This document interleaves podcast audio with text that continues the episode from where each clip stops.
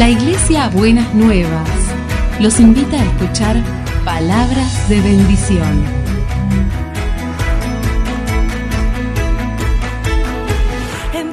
Si desean asistir a nuestras reuniones, los esperamos en Avenida de Lepiane 3925, esquina Subiría, Bajo Flores, Ciudad de Buenos Aires.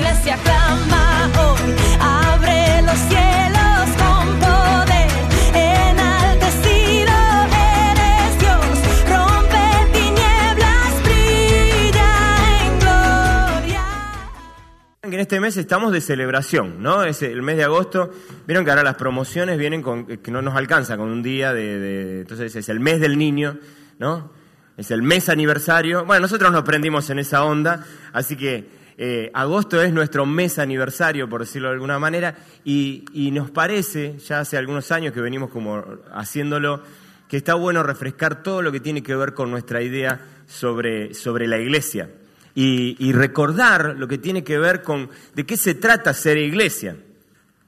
Así que en esta semana estuve pensando, a mí el tema de la iglesia es un tema que me apasiona y la pregunta del millón mía era, ¿qué les digo que ya no les haya dicho antes? ¿no? Así que estaba ahí como, dele pensarlo y así que me, me voy a robar un sermón. ¿Está bien? Estoy robando así ampliamente un sermón, pero no se lo voy a robar a cualquiera, se lo voy a robar a Rick Warren, ¿me entendés? Porque si vamos a robar un sermón, robémoselo a alguien así como importante. Entonces, eh, ustedes, eh, eh, si alguien conoce a Rick Warren, que probablemente muchos de aquí lo, conozcan, él se ha dedicado a hablar acerca del propósito durante, durante muchos años y ha vendido una cantidad importante de libros a partir de eso. ¿sí? Y, y hay, una, hay un concepto que él maneja que a mí me parece más que interesante y obviamente que le quisiera dar el toque personal así a los Germán Ortiz, pero quisiera hablar con ustedes de un concepto que él maneja que es, que es lo que él llama los cinco propósitos de la iglesia. ¿Está bien? Entonces, brevemente, a mí me encantaría poder trabajar estos cinco conceptos rápido, lo más rápido que pueda, pero sí recordárselos, porque sí me parece que son sumamente iluminadores para que nosotros seamos conscientes de qué hacemos cuando hacemos iglesia. ¿sí? Entonces, eh, Rick Warren saca estos cinco principios, los saca de, por decirlo de alguna manera, de dos versículos básicos, o de tres, me animaría a decir yo. El primero es lo que se conoce como el gran mandamiento. Ahí en Marcos 12, del 28 al 31, eh, la Biblia dice, eh, uno de los maestros de la ley se acercó y lo oyó discutiendo, y al verlo bien que Jesús les había contestado, les preguntó, de todos los mandamientos, ¿cuál es el más importante? Y entonces eh, Jesús va a decir, oye Israel, el Señor nuestro Dios es el único Señor. Ama al Señor tu Dios con todo tu corazón, con toda tu alma, con toda tu mente y con todas tus fuerzas. El segundo es, ama a tu prójimo como a ti mismo. No hay otro mandamiento más importante que estos. De este versículo, en su reflexión, y yo creo y comparto obviamente su, opinión, la idea es que aquí hay como tres propósitos importantísimos de la iglesia. Uno de ellos es la adoración, ¿sí? El otro tiene que ver con, la comunión, con la posibilidad de, a partir de amar a Dios, todo lo que tiene que ver con la adoración, con adorar a Dios. Y ahora después voy a tratar de trabajar cada uno de estos. El otro es el de la comunión, el de poder articular la comunión entre los hermanos a través del amor al prójimo y el amor a los hermanos. Y el otro es el que tiene que ver con la idea de, eh, del servicio, de vincularnos a través del amor, a través del servicio. Y los otros versículos que Rick Warren eh, elige son el de Marcos 16, 15 y 16, eh, que es el, de la gran, el, de la gran, comisión, ¿no? donde eh, Jesús nos está comisionando. Y ahí en Marcos 16, 15 y 16 dice, les dijo, vayan por todo el mundo y anuncien las buenas nuevas a toda criatura. El que creerá será bautizado y será salvo pero el que no cree será condenado. Y de aquí aparece un cuarto propósito, que es el de la evangelización. La iglesia debe evangelizar, y de en eso quisiera detenerme un ratito después a hablar de eso. Pero luego hay, eh, en Mateo 28, 19 y 20, hay otra versión de la, de la Gran Comisión, Y eh, en esta versión Jesús va a decir, por tanto, vayan y hagan discípulos a todas las naciones, bautizándolos en el nombre del Padre y del Hijo y del Espíritu Santo, enseñándoles a obedecer todo lo que les he trae el propio. aseguro que estaré con ustedes siempre hasta el fin del mundo. Y de este versículo se extrae el propósito del discipulado. Si Luli me ayuda, vamos a poner los cinco, los cinco en, el, en la pantalla. ¿sí? Adoración, comunión, servicio, evangelización y discipulado. Nosotros creemos, y la verdad que, que, yo comparto, que esta es una muy, buena, una muy buena manera de armar y de pensar qué hacemos cuando hacemos iglesia. Cuando hacemos iglesia intentamos ser un pueblo que está en adoración. Cuando hacemos iglesia somos un pueblo que trata de estar en comunión y que trabaja por la comunión entre nosotros.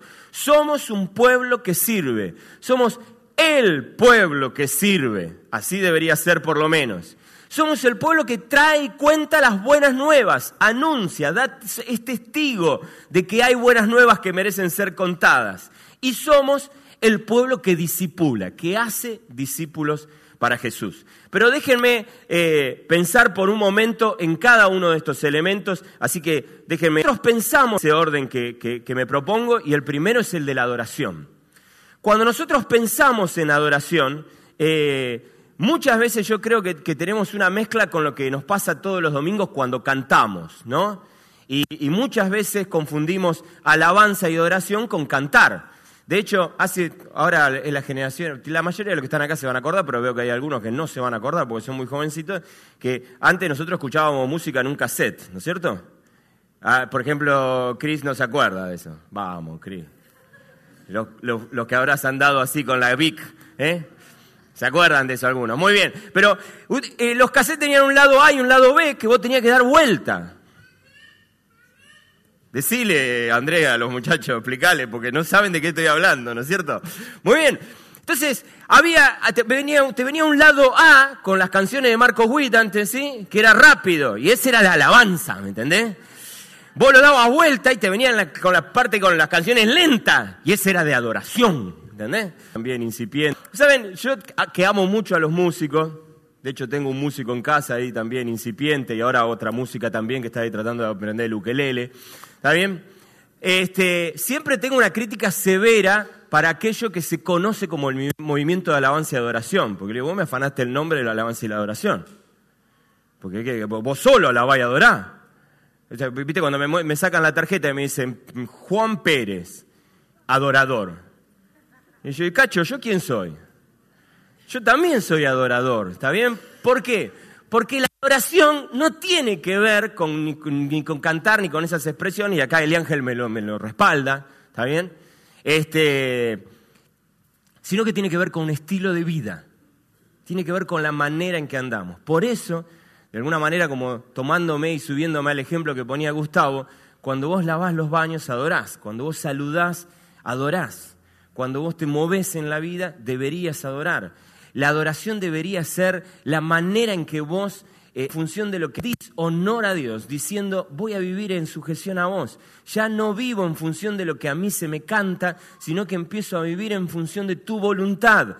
Mi vida está rendida a vos en cada cosa que hago, en cada cosa que pienso, en la manera en que administro mis bienes, en la manera en que me relaciono con los demás. Adoro es una experiencia de adoración. Cuando nosotros construimos, por ejemplo, este tiempo que está enmarcado en un horario que le llamamos culto, la adoración arranca, y la verdad es que doy fe de que así pasa, cuando esa puerta se abre, y diría que antes, como a las 5 de la mañana, cuando el querido Domingo, que entre paréntesis hoy cumpleaños, así que por favor, ayer cumpleaños, bueno, perdón, gracias por el dato. Eso también es adoración. Mantenerme a mí con los datos bien está muy bien. Entonces, van y me lo besuquean y todo, pero ahí empieza la adoración. O, la adoración ya venía.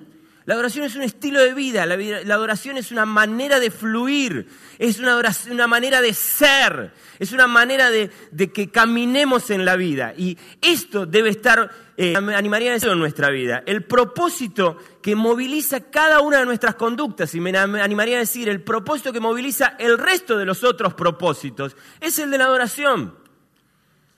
Y esto para mí es muy importante porque eso, al afectar nuestras conductas y nuestro carácter, tiene un elemento que para mí es fundamental comprender. Ya no te moves más por las circunstancias ni en reacción a lo que otros hagan. Vos te moves en función de la voluntad de Dios. Entonces, vos no sos buen esposo si tu esposa es buena esposa. Ah, si es buena esposa, loco, voy a, me voy a portar bien y voy a ser un buen marido. Ahora, si, se pone media en bruja, no. ¿Está bien? No funciona en función de la reacción, no funciona en función de la circunstancia. ¿Y qué querés con las circunstancias que me rodean? No, no la obediencia se complica. Uno no se mueve, se mueve en función de adoración. Entonces dice, yo voy a hacer la voluntad de Dios. Entonces, mi esposa es un 10 y yo soy un buen marido. Mi esposa es un 5,50 y yo sigo siendo el mejor marido del mundo que vivo en adoración. Porque no soy buen marido para mi esposa. Por empezar, soy buen marido para mi Señor, porque vivo en adoración a Él. Si mi esposa me las hace fácil, fantástico. Y si me las hace difícil, no me importa. ¿Se entiende lo que estoy queriendo decir? Porque es así. Si mi empleado, si mi, si mi, si mi patrón es un fenómeno y es un tipo maravilloso que se acuerda siempre de pagarme a término y, y me felicita todos los días, yo trabajo para con él de una manera maravillosa, espectacular y formidable. Y si mi patrón es un negrero que no te puedo explicar, sigo sirviendo y trabajando de la mejor manera posible, porque no trabajo para él, trabajo para mi Señor, porque vivo en adoración. Soy claro, es, esa mentalidad cambia cuando yo comprendo eso. ¿Qué es la iglesia? La iglesia es el pueblo de las personas que rinden adoración. ¿Y qué hace la iglesia? Se bancan mutuamente y vos venís y decís, no, oren por mí porque mi patrón es un negrero. Orá por mí porque mi suegra no sabe lo que es. Orá por mí porque mis hijos son terribles. Orá por mí porque mi, mi esposa no sabe parece que viviera indispuesta a los 30 días del mes. ¿Está bien? ¿Y qué hace la iglesia? La iglesia te dice, te saca una tarjeta, pero que tiene tu nombre, y dice, Pérez Juan, adorador. Y se toma, esta es tuya. Vos sos adorador. Vos estás en adoración a Dios. No importan las circunstancias, no importan lo que pase alrededor tuyo. Tu compromiso primero es para con tu Señor ni para con las circunstancias, ni para con las personas que te rodean, es para tu Señor. La adoración es el aire que deberíamos respirar como discípulos de Jesús. Es, y, la iglesia debe mover, esta es la idea que muchas veces Norberto expresa en esta sentencia tan clara y tan concreta, llevar todo bajo la autoridad de Jesucristo. Eso es la adoración. Cuando todo lo pongo bajo la autoridad de Jesucristo. ¿Sí? Ahora, la adoración tiene que ver con amar al Señor tu Dios con todo tu corazón, con toda tu mente, con toda tu alma, con todas tus fuerzas, todo el tiempo, porque ese es el desafío. Muchas veces fallamos, caemos, pero cuando nos levantamos de la caída, miramos otra vez, nuestro propósito tiene que ver con la adoración. Esta no es una iglesia perfecta, esta no es una congregación perfecta. La iglesia en la que hoy estamos no es perfecta. Yo puedo levantar la mano detrás de cada crítica que la sociedad le hace a la iglesia y decirle, tenés razón, ¿dónde te firmo? Pero ahí, en mi error y en mi equivocación, cuando por mi error y mi equivocación, vuelvo a decir, Señor, quiero adorarte. Perdón por mi equivocación, acá estoy de nuevo, quiero mejorar, pero mi propósito es adorarte. Así que lo que haga, lo que piense, lo que me movilice, va a tener que ver definitivamente con la adoración. Ahora, somos iglesia, y para este, esta es una parte que a mí me encanta, ¿sí? acá ya cada vez tenemos el club de los psicólogos sociales, se va aumentando, así que esta es una parte más que interesante para, para aquellos que realmente creemos en los vínculos, y es que la iglesia tiene el propósito de armar vínculos. Miren cómo lo digo así de fascinado. ¿sí? Por eso el pastor es molesto y dice, salúdense. ¿sí? Por eso el pastor dice, hay que armar, no, no podemos quedar con esta reunión, hermano, tenemos que ver cómo nos juntamos en la semana, cómo abrazamos gente, cómo nos relacionamos, porque las relaciones son vitales para la vida. Y la iglesia es un ámbito que promueve relaciones. Por eso yo no me puedo conformar con decirte, venía a los cultos. te armamos el show todos los domingos para que vos estés ahí y lo mires así, eh, está bien, y te vayas a tener, hoy sí que hubo fiques, ¿viste? Hoy estuvo medio flojo, ¿eh?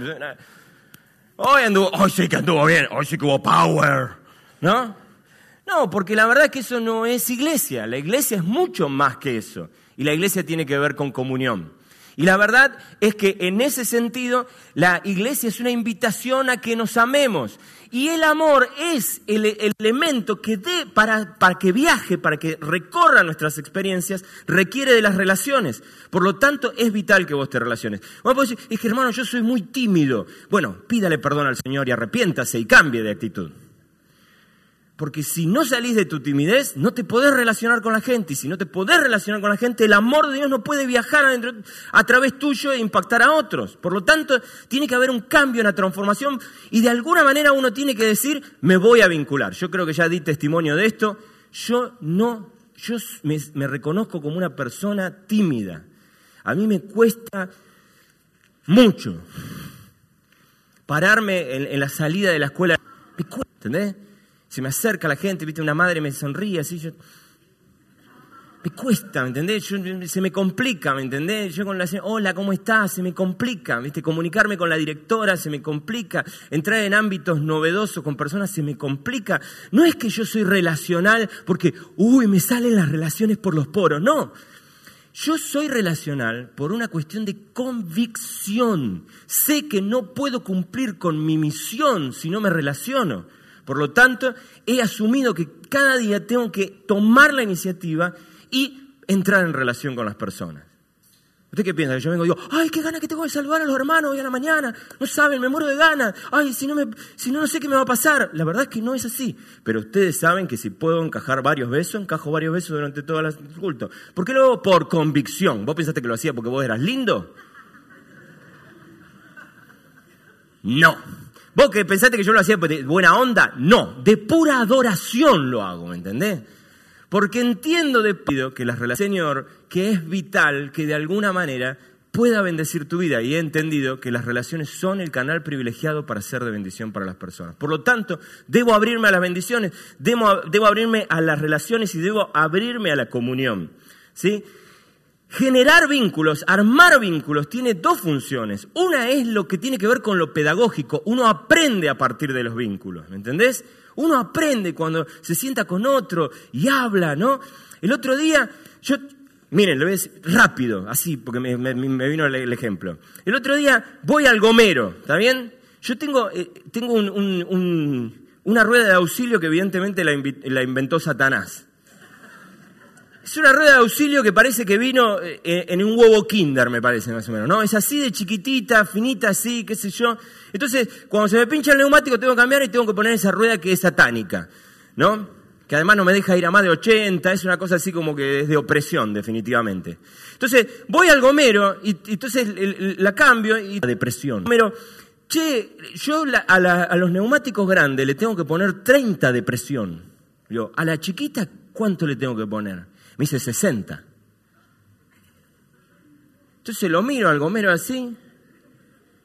Le digo, ¿me, está tomando el pelo? Me dice, no, no, no, porque no tiene que ver con el, con el tamaño. Dice, no es una cuestión de tamaño, dice, es otra cuestión. Y me trató de explicar algo que muy bien no le entendí.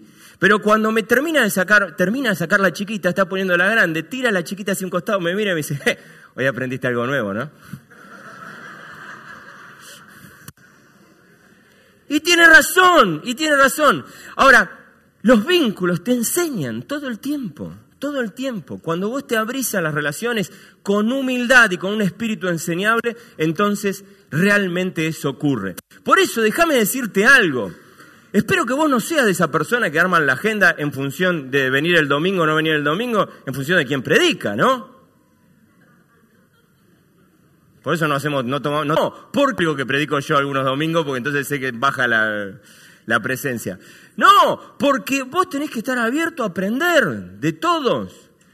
Y tenés que sentarte con la gente con un espíritu enseñable, con ganas de aprender. Yo me he asombrado, debo asumirme y confesar delante de ustedes mi enorme cantidad de prejuicios, sentarme al lado de alguien y decir, ¿y este quién es? Y cuando de alguna manera me abro o algo me detecta, de repente termino aprendiendo de esa persona algo que yo digo, ¡wow! Señor, gracias que me hiciste sentar al lado de esta persona. Mis prejuicios no me lo dejan ver, pero cuando el Espíritu te hace cosquillitas, abrite porque seguramente hay cosas para aprender. Guarda cuando te identificás en un espacio donde vos solamente enseñás. Guarda cuando te sentás y monopolizás el diálogo, lo que significa que lo transformás en monólogo, ¿no? Y no te abrís a, la comunión. Miren, me encanta, hay un concepto que a mí me encanta y que tiene mucho que ver conmigo, que yo llamo la reflexión comunitaria. Aquellos que pueden participar de las peñas de, la escuela del ministerio, muchos de ellos saben de qué estoy hablando. Cuando nos sentamos y pensamos y discutimos la palabra de Dios y uno tiene una idea y dice, ¿por qué pensás semejante cosa? lo pienso por esto. ¿Y por qué aquello? Por aquello otro. ¿Y por qué esto? Y por lo otro. Y uno dice, ¡uh! La iglesia te genera esos espacios y deben generarse. Si esos espacios no existen en tu vida, te estás perdiendo de la posibilidad maravillosa de experimentar uno de los propósitos que a mí por lo menos más me fascina de la iglesia, que es la posibilidad de entrar en comunión, aprender. Pero no solamente las, relaciones tienen una función eh, pedagógica, también tienen una función terapéutica. ¿Sí? En las relaciones está la posibilidad de crecer, madurar, aprender y como consecuencia de aprender, sanar muchas cosas. Por eso te hablo de la comunión y te hablo de la escuela de ministerios y de la posibilidad de reflexionar juntos y de aprender juntos, pero así también te hablo de eh, eh, el sanando las heridas de la vida, donde, o, de los eh, cursos de... No, donde nos sentamos a vincularnos con el deseo de sanemos, no.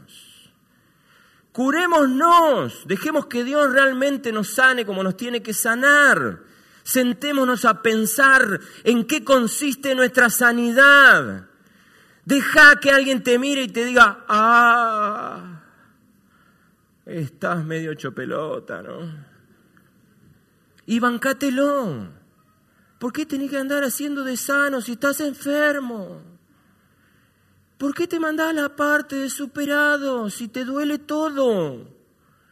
¿Qué le querés hacer vender al, qué le querés vender al otro de que soy el tipo hipersano? Bienvenido al club de la manga de enfermo. Tenés dos pastores enfermos, ¿me entendés? Dos tenés. El otro también, que se haga cargo, ¿no? También. O sea, si vos tenés una ilusión así de, ¡ay, qué sanito! Gloria a Dios, dice aquel, para que, para que, quede claro que no es el único que identifican enfermo, ¿eh? Por eso dice gloria a Dios. Ahora, es importantísimo entender eso. Vos tenés tus ñañas, yo tengo las mías. Y en comunión es que trabajamos con nuestras ñañas. Es en comunión que yo te digo, che, ¿vos notaste esa llaga que tenés ahí? ¿Ahí dónde? Ahí. ¡Uh! Ya empieza. Yo olí algo podrido, ¿vos sabés? Pero no, como no lo veía, no, no, es que tenés una llaga importante que se está pudriendo importantemente. Es en la comunión que podemos ser sanos definitivamente. Ahora bien, el otro propósito es el propósito del servicio. Amar a las personas es, para amar a las personas es importantísimo servirlas. De hecho, el servicio para mí, yo digo que hay como tres manifestaciones básicas del amor. Una de ellas es el servicio. Las otras dos para mí son el límite y el perdón. Pero de esas no voy a hablar en esta mañana, lo vamos a dejar para otro mensaje. Pero si hay una manifestación básica del amor, es servir. Vos me decís que me amás, servime, no seas atorrante. Si me amás, me serví. Si me decís que me amás y no me serví, me mentís. Me salió un versito, ¿viste? Espectacular. ¿Está? Eso es clave. Si vos amás, entonces hay un corazón dispuesto a servir. Si vos no servís, cuestionate qué te está pasando con la práctica del amor. No me embromes. No hay vuelta con eso. No me, no me, no me más. No me digas más cosas lindas al oído, ¿me entendés? No, no, no, no, no, no me, no me vendas más el dulce. O sea, vos no, no podés amarme tirado en el sillón con el, con el, con el control remoto, ¿me entendés? No podés. Si me amas, entonces te levantás, moves el cuerpo y servís. No hay vuelta. No hay manera más concreta de amar que sirviendo. Y la iglesia es el pueblo que sirve. La iglesia es el pueblo que sirve. Por eso para mí eh, es tan importante que declaremos, que proclamemos, que en este tiempo nos animemos aún a la denuncia, que nos manifestemos. Es vital, es importantísimo que le digamos a la gente que tenemos un pensamiento y lo expongamos. Es vital, es importantísimo que le digamos a la gente que tenemos una convicción y no nos van a mover así nomás de esa convicción, que no vamos a ceder terreno porque alguien te cuestiona que tu pensamiento viene desde la fe y como viene desde la fe no puede pensar. No, estoy totalmente de acuerdo, pero es muy triste si nos vamos a quedar con esa partecita y no vamos a mostrar que somos el pueblo que sirve. Y que sirve incondicionalmente, que no te pide este eh, currículum vitae antes de servirte. Que no dice, ah, no, si abortaste no te servimos. Ah, no, si sos, medio malo no te servimos. Ah, no, no, nosotros te servimos. ¿Por qué? Porque te amamos. ¿Y por qué te amamos? ¿Por qué lo amamos? No sé, pero lo amamos. Porque el motivo ni siquiera es importante porque se trata de entrar en adoración con Dios. Y hemos entendido que la mejor manera de vivir la vida es amando. Por lo tanto, no queremos que se nos pase ni un solo desgraciado sin amarlo. Esa es la convicción. Entonces no, no, miramos a quién amar. No, estamos mirando, este, eh, más o menos, este kirchnerista no lo amamos. Este, eh, y este vive de amarillo, tampoco lo amamos. Nosotros amamos. Por eso no te distraigas porque te amo. ¿Está bien? Y cuando vos decís, no quiero que me ame, jorobate, te voy a amar igual. Esa es la clave del Evangelio. Y entonces, si te amo, te voy a servir. ¿Está bien? Entonces, como iglesia, deberíamos ser el pueblo, y yo creo que en gran parte lo somos, pero creo que en gran parte deberíamos seguir profundizándolo más, el pueblo que sirve. Por eso oramos para que el Señor nos dé respuestas de servicio a la problemática del aborto. No solamente respuestas intelectuales, no solamente respuestas de, principios y de conceptos, no solamente respuestas de valores conceptuales y teóricos, respuestas de servicio. Vení que te servimos en el estado en el que estés, hayas hecho lo que hayas hecho, hayas pasado por lo que hayas pasado, hayas dicho lo que hayas dicho, tengas pañuelos verdes o tengas pañuelos celeste, te vamos a servir igual. Porque no nos condiciona el color de tu pañuelo para servirte. Y no nos condiciona el color de tu pañuelo para amarte. Te vamos a amar. Yo que tengo un pañuelo verde, no me importa, estamos igual.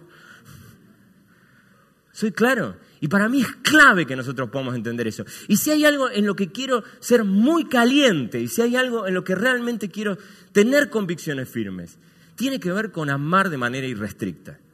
¿Soy claro en esto que estoy diciendo? La iglesia sirve y oramos para que el mundo cada vez más vea una iglesia que sirve. No porque necesitemos la fama de ser muy serviciales, sino porque de eso se trata la vida. Y cada vez que nos los perdemos, perdemos un cacho de vida en el medio del camino. Tercer, cuarto propósito, y el cuarto propósito es el propósito de la evangelización. ¿sí? Eh, este, para mí, es, eh, es uno de los propósitos que, con los que yo a veces me siento como, como, como más en falta, ¿no? Pero, pero déjenme decirles algunas cosas que creo que para mí son, son importantes eh, comunicar. Eh, creo que la palabra de Dios nos anima, como bien decía Gustavo, a ser testigos. Cuando el Señor vuelve a encomendar a la iglesia su misión en Hechos 1, dice, pero cuando venga el Espíritu Santo sobre ustedes recibirán poder y serán mis testigos tanto en Jerusalén como, eh, como en, Judea, en toda Judea y Samaria y hasta los confines de la tierra. Fíjense qué bueno que hoy tenemos a Gustavo y a Claudia entre nosotros, ¿no? Me serán testigos. Y, y Gustavo se expresaba sobre este concepto de ser testigos. Y para mí es vital que retrabajemos, porque no hemos sido llamados a convencer a la gente. No hemos sido llamados a entrar en extensas polémicas de 10.874 comentarios después de un posteo en Facebook. Hemos sido llamados a ser testigos. Hemos sido llamados a decir lo que vimos. ¿Está bien? Yo vi a Jesús amándome. ¿Y qué, te, qué quiere que te hable? Te hablo de que me ama. ¿Está bien? Dice el ciego, mirá, yo no sé ni cómo se llama, ni, ni, en qué seminario estudió, no te sé decir de dónde viene, no te sé decir cuánto calza, no te sé decir el grupo sanguíneo, te sé decir que era ciego y me sanó. Entonces, ¿de qué te voy a hablar? De eso, ¿me entendés? Te hablo de eso. Y entonces, ¿y pero no sería conveniente que vos siguieras siendo ciego? ¿Qué sé yo? No sé, lo que sé Es que estoy, ahora te veo, mirá, era feo, ¿eh? Ahora te veo, ¿me entendés? ¿Qué me importa qué, es lo que te conviene, qué es lo que te parece? El testigo da testimonio de lo que ve, ¿me entendés? Ese yo, te robaron. ¿Cómo era el ladrón? Eh, ¿Rubio o morocho? No tengo idea si era rubio o morocho porque andaba con capucha. ¿Y pero no sería conveniente que fuera morocho? ¿Qué sé yo? No sé si era conveniente o no era conveniente. Yo lo que sé es que tenía capucha. Por lo tanto, no sé si era rubio o si era morocho. ¿Y no sería buenísimo que fuera rubio? ¿Y qué sé yo? Pero para mí tenía capucha. ¿Y qué vi yo? Que tenía capucha. ¿De qué te puedo hablar? De la capucha del tipo. Si querés te cuento el color de la capucha, pero no te puedo contar eso porque no lo vi, no lo experimenté. ¿Qué sucede detrás de todas las grietas estas de los pensamientos y las, de, las, de las teorías? Que hay gente que dice, a mí me viene al pelo que sea rubio. Entonces, ¿qué vamos a hacer? Vamos a inventar que sea rubio. A mí me vendría al pelo que fuera morocho. Y a veces nosotros nos prendemos en la misma tontería, ¿no? Tratando de explicar cosas que no podemos explicar, tratando de dar argumentos que no podemos dar, en vez de ser concretos y concisos sobre lo que nos pasa. Mirá, Dios qué tiene, pañuelo celeste o pañuelo verde. No tengo la menor idea, hermano. ¿Qué cree que te diga? No sé, porque no se lo vi el pañuelo verde ni el pañuelo celeste. Pero ¿sabes? Sí que sé yo, y desde ahí me paro, que Dios tiene una remera que dice I love Germán Ortiz. Y la tiene desde el día en que fui concebido. Cuando yo fui concebido, Dios fue con, la ecografía y se la mostró a todos los ángeles. Y le dijo, mira, mira, mira, tiene una fotito mía en su billetera. Entonces, como yo sé eso, el día que yo tuve mi tercer ebatés en la mano, con 40 años y con ganas de irme de crucero por los 15 años de aniversario, y dije,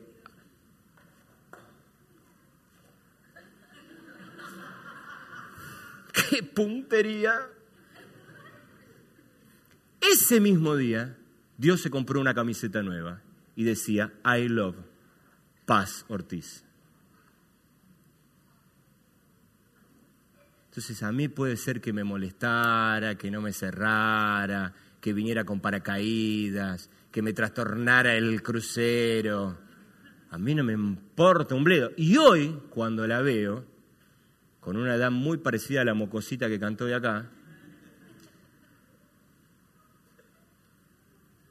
yo digo, ¿cómo puedo pensar en discutirle la remera a Dios?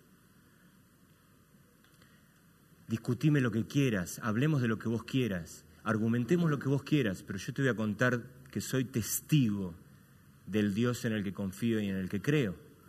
Y con eso hacé lo que vos quieras pero yo no te voy a vender nada más que eso. Yo sé que el Señor me amó desde el día en que me tejió en el vientre de mi madre y como lo sé perfectamente, no le voy a discutir la posibilidad de sobrevivir a nadie que esté en el vientre de su madre, porque creo que Dios también tiene una remera con su nombre. ¿Se entiende? Y te soy testigo de eso. A partir de ahí argumentábamos, charlábamos, discutimos, filosofamos, lo que vos quieras.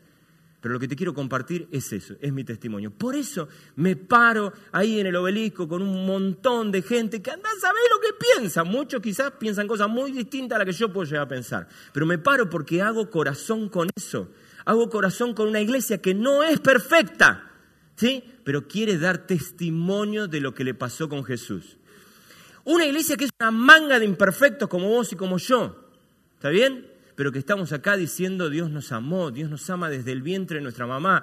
¿Qué querés que te diga? Que me ama a mí, que no lo ama al que está dentro de tu panza. ¿Cómo hago? Explícame. Acá estoy. No puedo, no me cierra, no me encaja y acá estamos. Y entonces te digo, acá estoy. Ahora cuando el otro día llegamos al subte y en el subte había una, una que vendía un pañuelito celeste, ¿no? Y Paz me pide el pañuelito celeste, ¿no? Y yo tengo como una crisis ahí, digo, este moco no entiende nada, que le voy a poner el pañuelo celeste, ¿qué, estoy haciendo como padre? Pero en un momento yo digo, ahí está paracaída.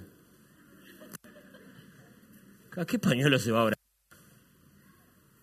¿A qué, qué, pañuelo se va a agarrar? ¿Al verde? La mejor onda, ¿eh? te lo digo. Pero ¿cuál se va a abrazar? Esta que está acá arriba, que recién aprende a hablar y ahora canta.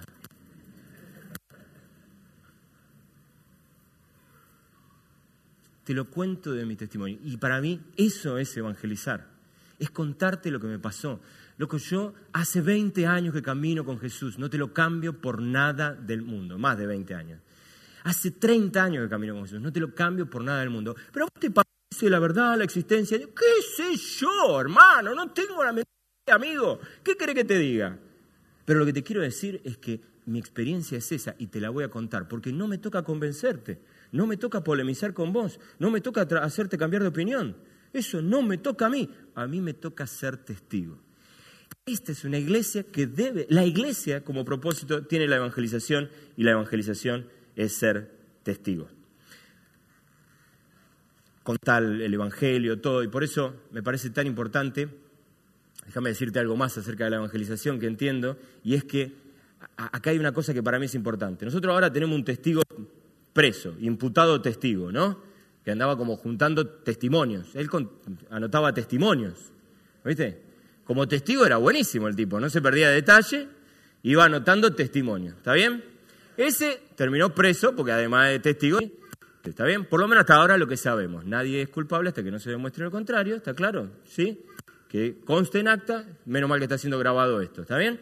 Pero ahí está este muchacho. Ahora, este puede contar lo que quiera contar y vivir como se le cante vivir, pero ese no es nuestro caso. ¿Por qué no es nuestro caso?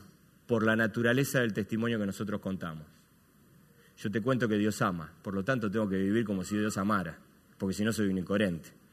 Yo te cuento que Dios sirve al necesitado, entonces tengo que vivir como lo que te cuento. Y entonces no doy testimonio solo con lo que digo con mi boca, sino que doy testimonio con cada cosa que hago. ¿Se entiende lo que te quiero decir? Porque mi testimonio no me permite vivir como se me cantan las ganas. Mi testimonio me exige vivir en función de lo que soy testigo. Entonces, si Jesús resucitó, ¿cómo vivo? Trato todos los días de vivir en el poder del resucitado, porque si no soy un incoherente total. Entonces, cada mañana cuando me levanto digo, vamos a vivir. ¿En qué poder? En el poder del resucitado. Ahora bien, termino con el último, discipulado. Este es el último propósito y con este termino. Viene Franco del campamento, de un campamento con el que estuvo hace poquito. Y le digo, Franco, ¿qué tal? Que yo me cuenta los detalles del campamento y yo siempre hago esta pregunta que es media complicada y que los tortura a mis hijos, pero ahí voy con eso. Yo le digo, pero ¿y qué te dijo Dios? Decime algo que Dios te dijo. Y entonces me dice que tengo que ir a un siguiente nivel. ¿Y cuál es el siguiente nivel? Y tengo que pasar de hijo a discípulo. ¿Está bien? Y me encantó, y me encantó. Porque en línea de lo que hoy decía Gustavo, cuando vos abrazás a Jesús, sos hijo, pero el ser hijo te hace asumir responsabilidades, te invita a asumir responsabilidades. Pero hay una diferencia entre el hijo y el, el discípulo. Franco es mi hijo, Florencia es mi hijo, Paz es mi hija, ¿está bien? ¿Sí? ¿Son mis hijos los días que se portan maravillosamente bien y son los, días que no se portan maravillosamente bien? También son mis hijos, ¿está bien? Entonces yo lo tengo como hijo, ¿me entendés? Es, así, no hay vuelta. Y Dios me adoptó como su hijo. Ahora, cuando yo me porto mal, Dios no me agarra de una oreja, me lleva al orfanatorio y me dice, che, me lo, me lo trajeron fallado, este, ¿eh? te lo devuelvo. Cuando me lo arreglan, vengo y lo busco. No, una vez que Él me adoptó, me adoptó. Mi condición de hijo no se pierde nunca. Pero te voy a decir algo, el ser discípulo requiere de la condición natural de querer aprender. Así que cada vez que vos o yo no queremos aprender, perdemos nuestra condición de discípulo. Y yo te quiero animar a que te abraces con uñas y dientes a tu condición de discípulo. Dice, o mirar bien 31 y 32, ¿sí? Ahora vamos a esperar que Luli lo ponga en pantalla para que lo podamos mirar bien claramente todos. Miren, dice así Jesús, que Jesús se dirigió, dice el querido Juan, Jesús se dirigió entonces a los judíos que habían creído en él y les dijo, si se mantienen fieles a mis enseñanzas, serán realmente mis discípulos, punto y coma, y conocerán la verdad y la verdad los hará libres. ¿Sí? ¿Por qué quiero ser discípulo de Jesús? Porque está mi libertad en juego, nada más ni nada menos. ¿Por qué quiero que Él sea mi maestro? ¿Por qué me quiero sentar y decir, Señor, enséñame a ser marido? Señor, enséñame a, ser este, papá. Señor, enséñame a, a, cumplir con mi rol, con lo que me toca decir. Señor, ayúdame a pensar con claridad en medio de las circunstancias complejas en las que vivimos en nuestro país y en nuestro continente. Ayúdame, Señor, ayúdame, porque yo quiero ser tu, alumno, quiero ser tu aprendiz. ¿Por qué lo hago? Porque está mi libertad en juego. No lo hago por una cuestión de religiosidad piadosa. Lo hago porque está mi libertad en juego. ¿Por qué hago discípulos para Jesús? Que hago la aclaración, no los hago para mí, los hago para Jesús. ¿Por qué desarrollo el discipulado? Porque sé que cuando me acerco a mis hijos, cuando me acerco a los chicos del Ministerio Juvenil aquí en Buenas Nuevas, cuando me acerco a las personas que me puedo acercar, a las personas que Dios me da algún tipo de influencia, ¿cuál es mi aporte? Mi aporte es lo que puedo hacer para que esa persona sea libre. No hago discípulos porque, porque no sé, no tengo otra cosa que hacer. Está la libertad en juego. Porque si no aprendo del maestro, no aprendo la verdad. Y si no aprendo la verdad, no soy libre. Cada vez que llevamos el mensaje del Evangelio y ayudamos a que ese mensaje del Evangelio se desarrolle y permanezca en la vida de las personas, hacemos un aporte significativo para la libertad de esas personas.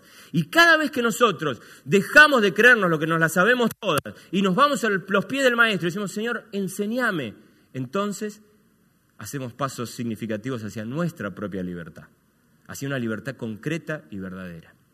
Por eso, si me puedes poner por la, primera este, diapositiva, esa, muy bien, qué grande luz. ¿eh? Por eso entendemos que la iglesia tiene estos cinco propósitos. Cinco propósitos en los que queremos animarte a que te sumes. A que vos digas, estoy viviendo esto, lo estoy experimentando, lo he incorporado a mi vida como parte de mi propósito. ¿Sí? Cuando pensamos en adoración, ¿por qué te crees que estamos dando tanta manija a que nos volquemos a orar? Porque la oración es un canal bien concreto de sintonizar con Dios y sintonizar con Dios no es otra cosa que adorarlo. Por lo tanto, necesitamos adquirir esa experiencia de encontrarnos con el Señor y, aprender cada vez más de Él y poder hablarle y, escucharlo. Porque entendemos que eso es básico. Y porque entendemos que ahí arranca todo lo demás. Porque cuando vos sintonizas tu corazón a adorarlo a Dios, entonces todo lo demás empieza a brotar como consecuencia. Entonces tenés comunión con el otro, entonces te dedicas a servir, entonces te anunciás el Evangelio y sos testigo verdaderamente a través de la evangelización en esta. Entonces tomás el compromiso de hacer discípulos. Y esta es mi invitación en esta, en esta mañana. ¿Te parece que tomemos la Santa Cena en este espíritu, ¿sí? en el espíritu de ser iglesia?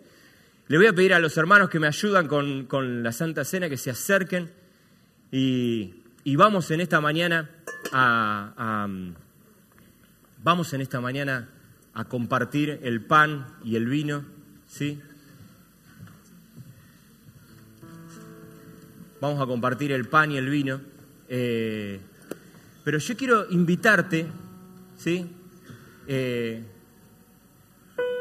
extender y acércate a alguien que tengas ahí al lado y tocarle como el hombro. Ahí viene el pastor toquetón, ¿está bien? Pero extender, extender. No, no, fíjate, fíjate que nadie quede sin un hombro tocado, por lo menos. Ese hace iglesia con vos. A ese algunos lo conocen de hace mucho tiempo. A otro es la primera vez que lo, que lo conoces y ya le está tocando el hombro, atrevido.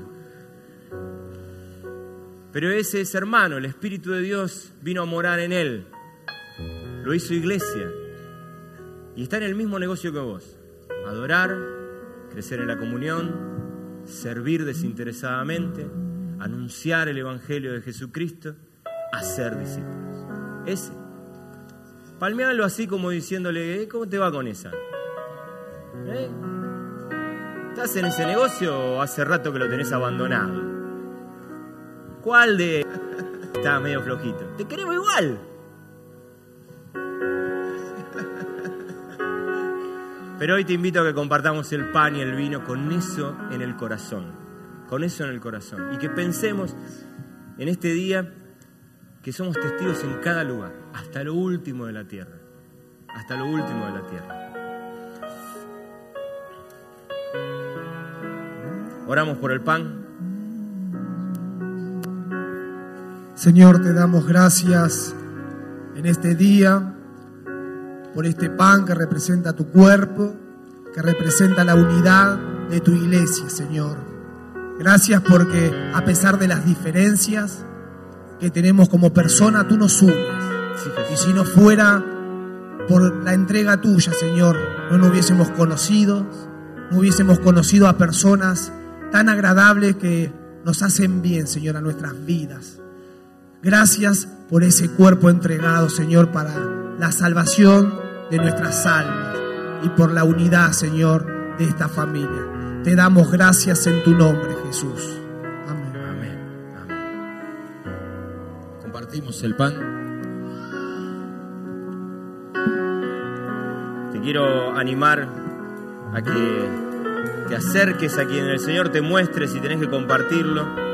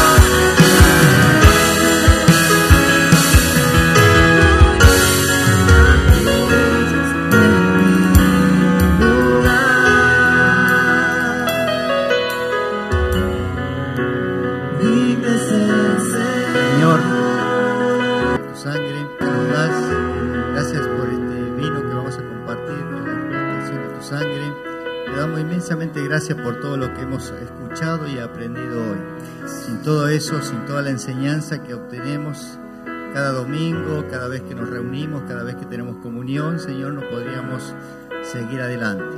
Te damos inmensamente gracias por todo ello y te bendigo en el nombre del Padre, del Hijo y del Espíritu Santo. Amén. Amén, amén. Compartimos la copa. Ahí en el centro vas a encontrar que hay unas copitas más claras. Son para vos si necesitas no tomar alcohol, sabes que están ahí. Podés conservar tu copa para que luego tomemos todos juntos.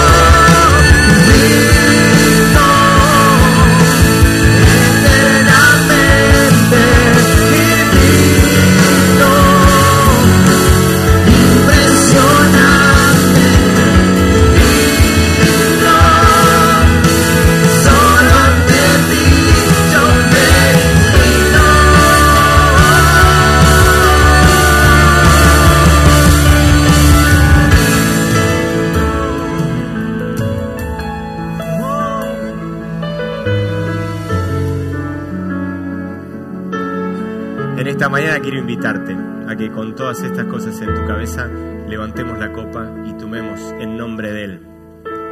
Y ahí al- al- algunos están filmando para que llegue a Julio y a Esther eh, en esta mañana. Así que los incluimos a la distancia, frente a todas estas circunstancias que ellos están atravesando.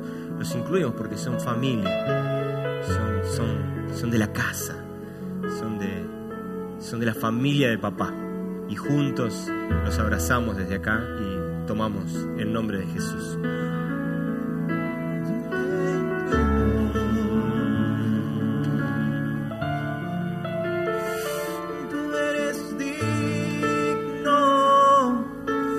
Te invito a que cantemos al Señor en esta mañana.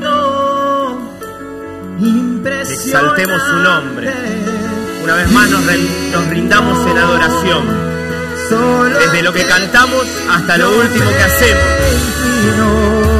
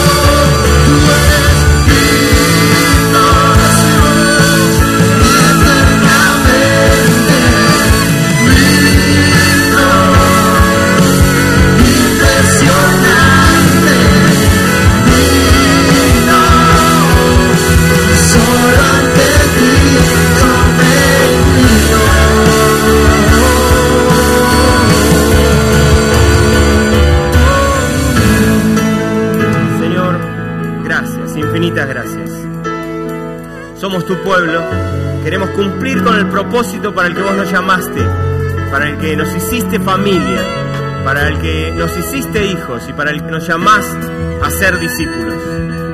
En esta mañana, una vez más, renovamos nuestro compromiso para orarte en espíritu y en verdad, con cada instante de nuestro tiempo, con cada célula de nuestro cuerpo.